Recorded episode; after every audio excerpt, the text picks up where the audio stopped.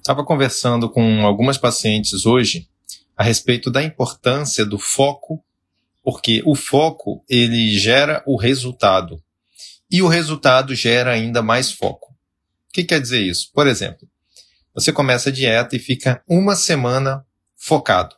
Então, todos os dias, café da manhã, almoço, jantar, lanches, você faz tudo 100% low carb.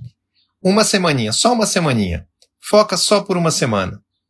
Nessa semana, você vai ter um resultado. Normalmente, um resultado muito bom.